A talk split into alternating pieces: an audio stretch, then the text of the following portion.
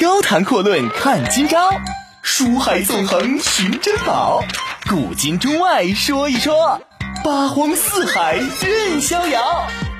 博南脱口秀就说不一样的事儿。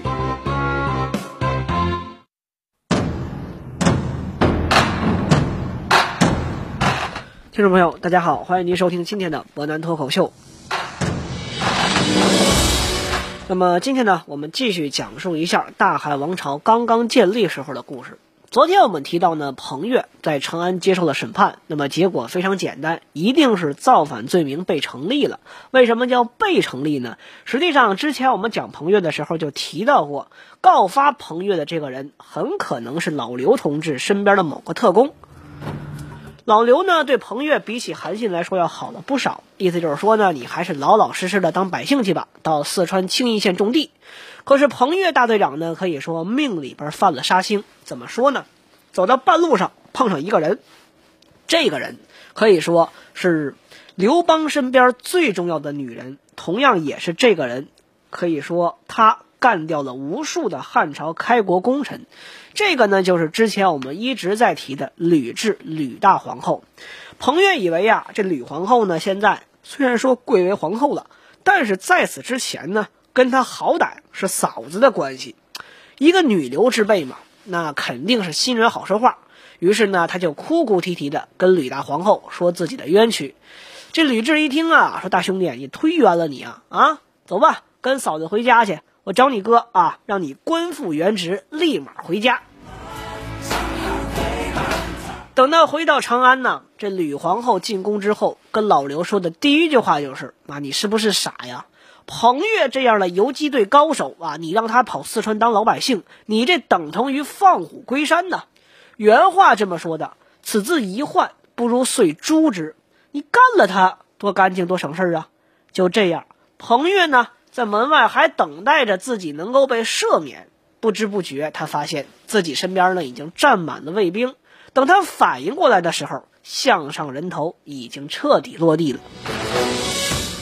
这响当当的彭越啊，梁王彭越就被做成了肉酱，随后呢送给各路诸侯，然后告诫他们：彭越，这就是造反的下场。如果你们谁对我老刘还有什么想法啊，可以琢磨琢磨看一看，这小何是不是下一个就是你的归宿？彭越呢，从一个活生生的人变成一碗肉酱的惨痛教训，告诉了后来的男人和女人们啊，不一定啊都是心慈手软的女人，女人当中有很多人，实际上，比如说吕后，她的狠毒比起刘邦来说，已经是有过之而无不及了。到此为止，刘邦人生当中最大的三个男人啊，应该说对他最有影响的三个猛将：韩信、彭越和项羽。一个呢是毫无疑问的天下第一上将，一个是百万之师的统帅，一个是纵横中原的游击大队长。哪一位都是身经百战、令人闻风丧胆之辈，居然有两位都死在了吕后的手里边。我们说历史呢，往往翻开然后去看的话，会发现还有黑色幽默的一面。现在呢，在老刘的心里边，真正有威胁的就剩下一个了。而这位同志呢，自然也是收到了装在盒里边的彭越牌肉酱。他一边吃，一边呢掰着手指头在心里边算啊。去年呢是淮阴侯韩信，今年呢是梁王彭越，明年呢，那明年肯定就是我了。那怎么整呢？干脆啊，最后呢，咱拼一把，燃烧一次，就彻底造反。公元前一九六年，那很可能呢是这碗肉酱让淮南王英布心里边受到极大的惊吓，导致自己的焦虑症复发了。英英布呢就此反叛，他的想法呢也比较简单。汉朝武将里边能跟他匹敌的，基本上就两位：韩信和彭越。这俩人呢已经被吕后宰了，而且刘邦这个时候年纪大了。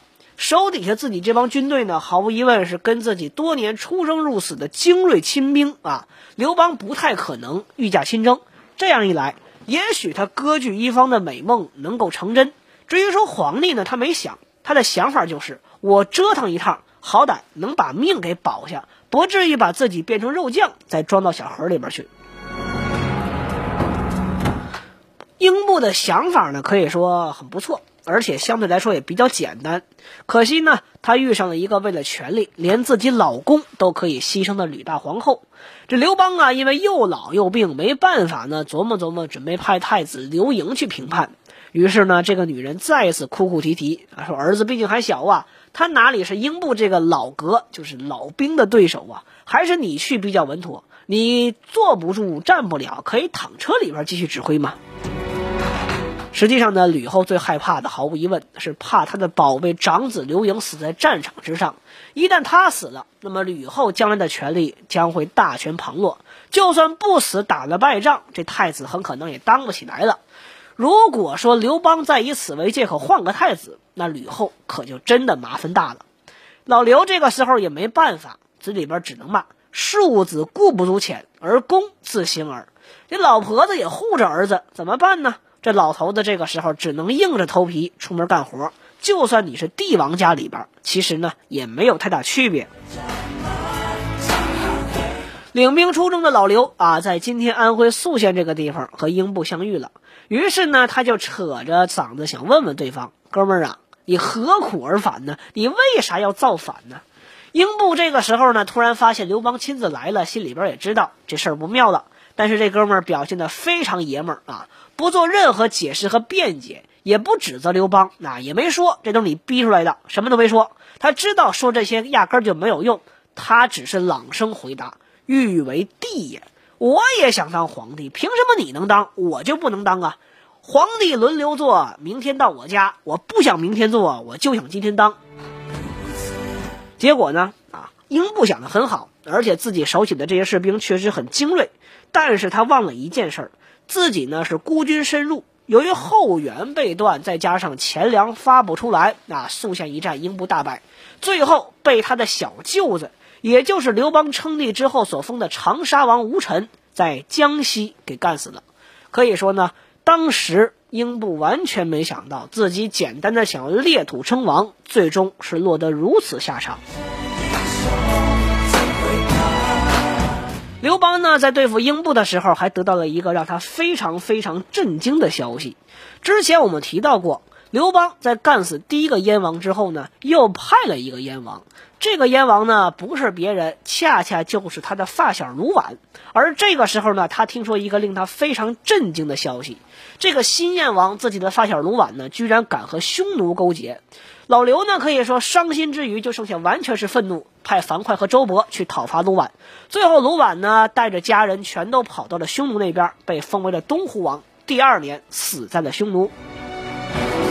到目前为止，曾经在函谷关以东的，包括第二个燕王卢绾在内的八个异姓王，除了长沙吴家之外，全部都被刘邦给彻底剿灭。这些上将呢，从籍籍无名到割据一方，再到身死国灭，屈指算起来，实际上也没过几年光景。用一句古文来讲，叫做“其兴也勃焉，其亡也忽焉”。高谈阔论看今朝，书海纵横寻珍宝，古今中外说一说，八荒四海任逍遥。博南脱口秀就说不一样的事儿。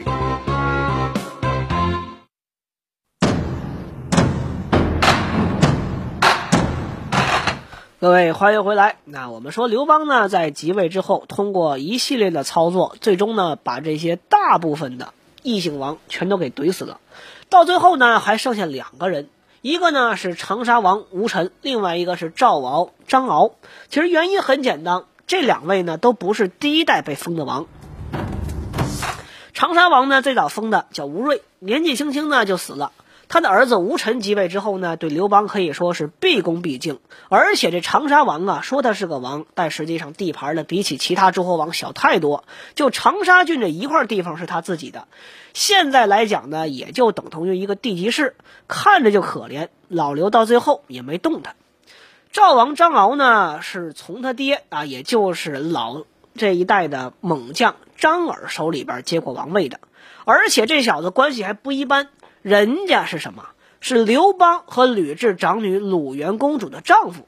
按道理来说呢，这种地位人家是当朝驸马呀。毫无疑问应该跟吴臣一样，也世世代代当着这个赵王。可惜呢，这哥们虽然没死，但是最终还是被贬为夷平侯。原因呢，是因为他手底下有人造反，想杀刘邦。他呢虽然没干，但毕竟监国不力，奸臣不周啊，这个罪你是逃不过去的。如果说他丈母娘不是吕后，以吕后那个性格，毫无疑问也得蹬死他啊！因此呢，现在运气算是说得过去，落了一个量降级的一个处分，暗子里毫无疑问可以说还是挺庆幸的。如此一来之后呢，我们说剩下被干死的那些诸王地盘，现在全都姓刘了。比如说齐王刘肥啊，是刘邦的私生子；楚王刘江呢，是老刘的弟弟；赵王刘如意是他最宠爱的戚夫人所生的小儿子。刘邦这一次学明白了，为了保险呢，还专门宰了一匹白马，跟大臣以及这些异姓王歃血为盟，说以后啊，非刘氏而望者，天下共击之。意思就是说呢，你不姓刘，你永远不能称王。这个就是历史上最著名的白马之盟啊。但是管用不管用呢？我们说吕后会让你知道，这个玩意儿它就是废纸一张。其实现在大家在网上很喜欢讨论一个有意思的问题啊，有人说刘邦，那就会有人提到朱元璋。为什么这些草莽出身的人在当了皇帝之后，都很喜欢去宰功臣呢？其实回答这个问题呢，我们要严肃的追问一句：刘邦杀的都是什么人啊？我们看一看萧何、陈平、樊哙、曹参这些人，一个个活的都很滋润，一个都没有脑袋搬家，可以说一个也没杀。至于被杀的那几个异姓王啊，韩信、英布啊、彭越呀，从某种程度上来讲，他们根本就不算是臣，他们的地位基本上和刘邦是平起平坐，名义上是主从，实际上就是一种合作伙伴的关系。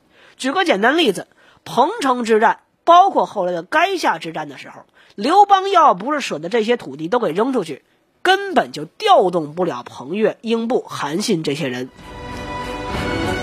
可以说呢，杀他们这不简单的是汉初的一个整治天下的过程，更可以说等同于它是楚汉战争的一个延续，跟杀功臣其实关系不大。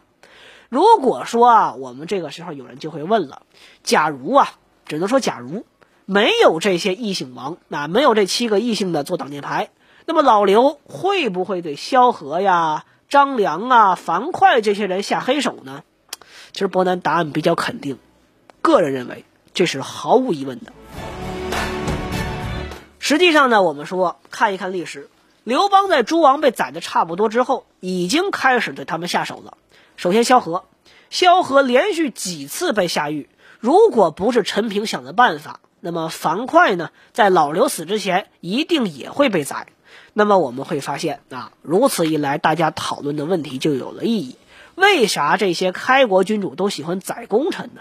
我们来看一看，在刘邦死后，吕后和他传说中的情人，也就是他最信任的大臣沈石所说过的话：“诸将与帝编为户民，北面为臣，此诚样样。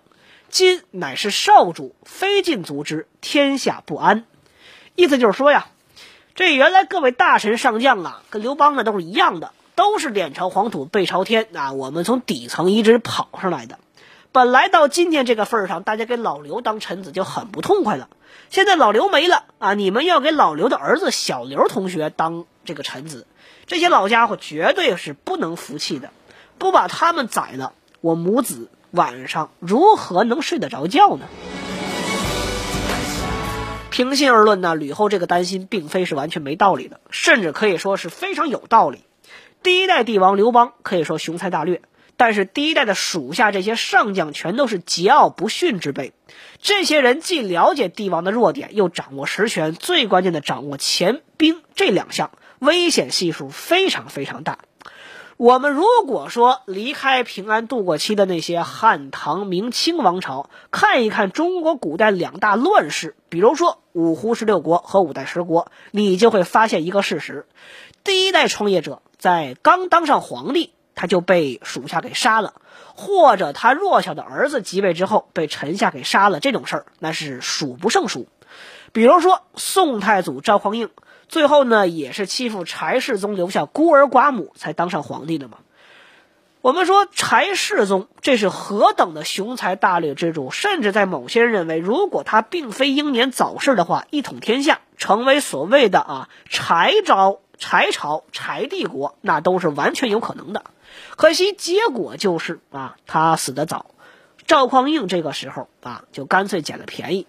所以说呢，为了保护自己的儿子或者孙子不被欺负，开国功臣如果说被认为桀骜不驯的，一般宰掉问题不大。当然呢，这只不过是杀掉开国功臣的一个原因，这里边还两个。等到以后我们讲汉光武帝刘秀的时候，可以说了说。顺便的说了一句啊，吕雉虽然说了那句话，但是呢，他也没有大开杀戒。随后呢，吕后。很可能也是受到沈石、包括黎商他们的一个劝阻，最终采用了怀柔政策。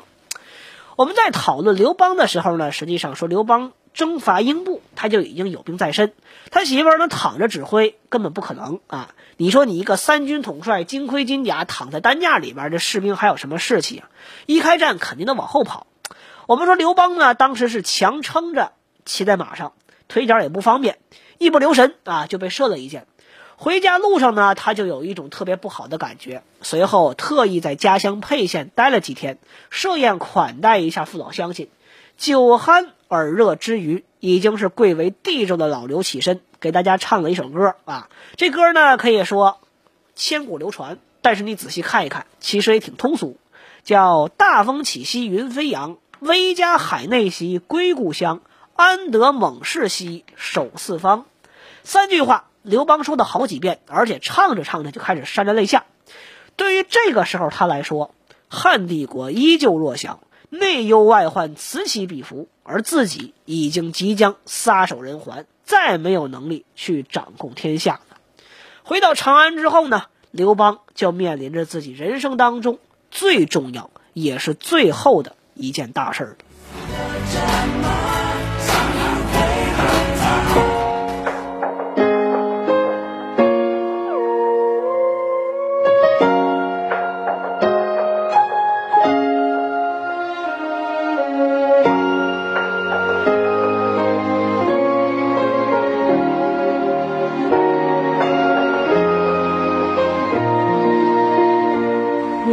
情是谁道恨你？望天涯，相君思故里。一夜落雪未满，北风急，千里迢迢一心相系。融化梦，塞上吹角。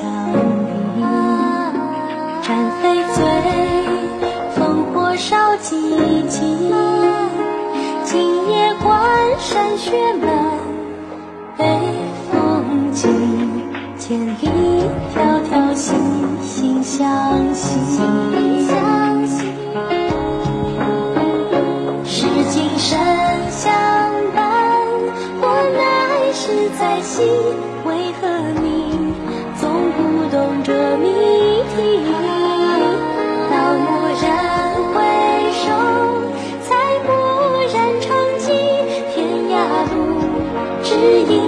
谁？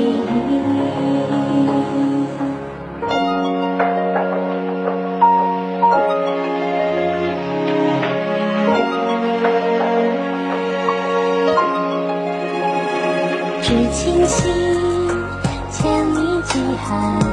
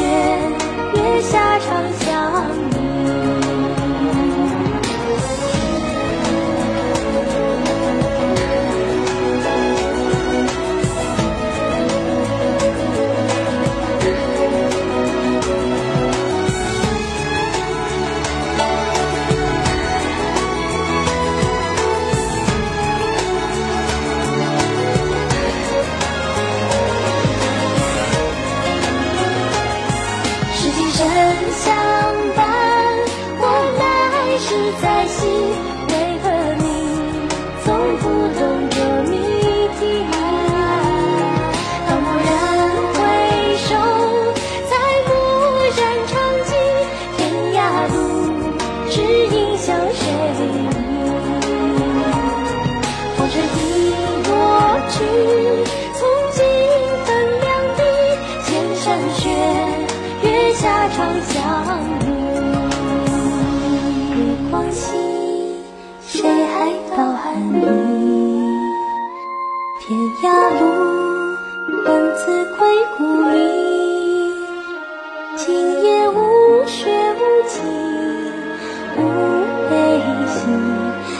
两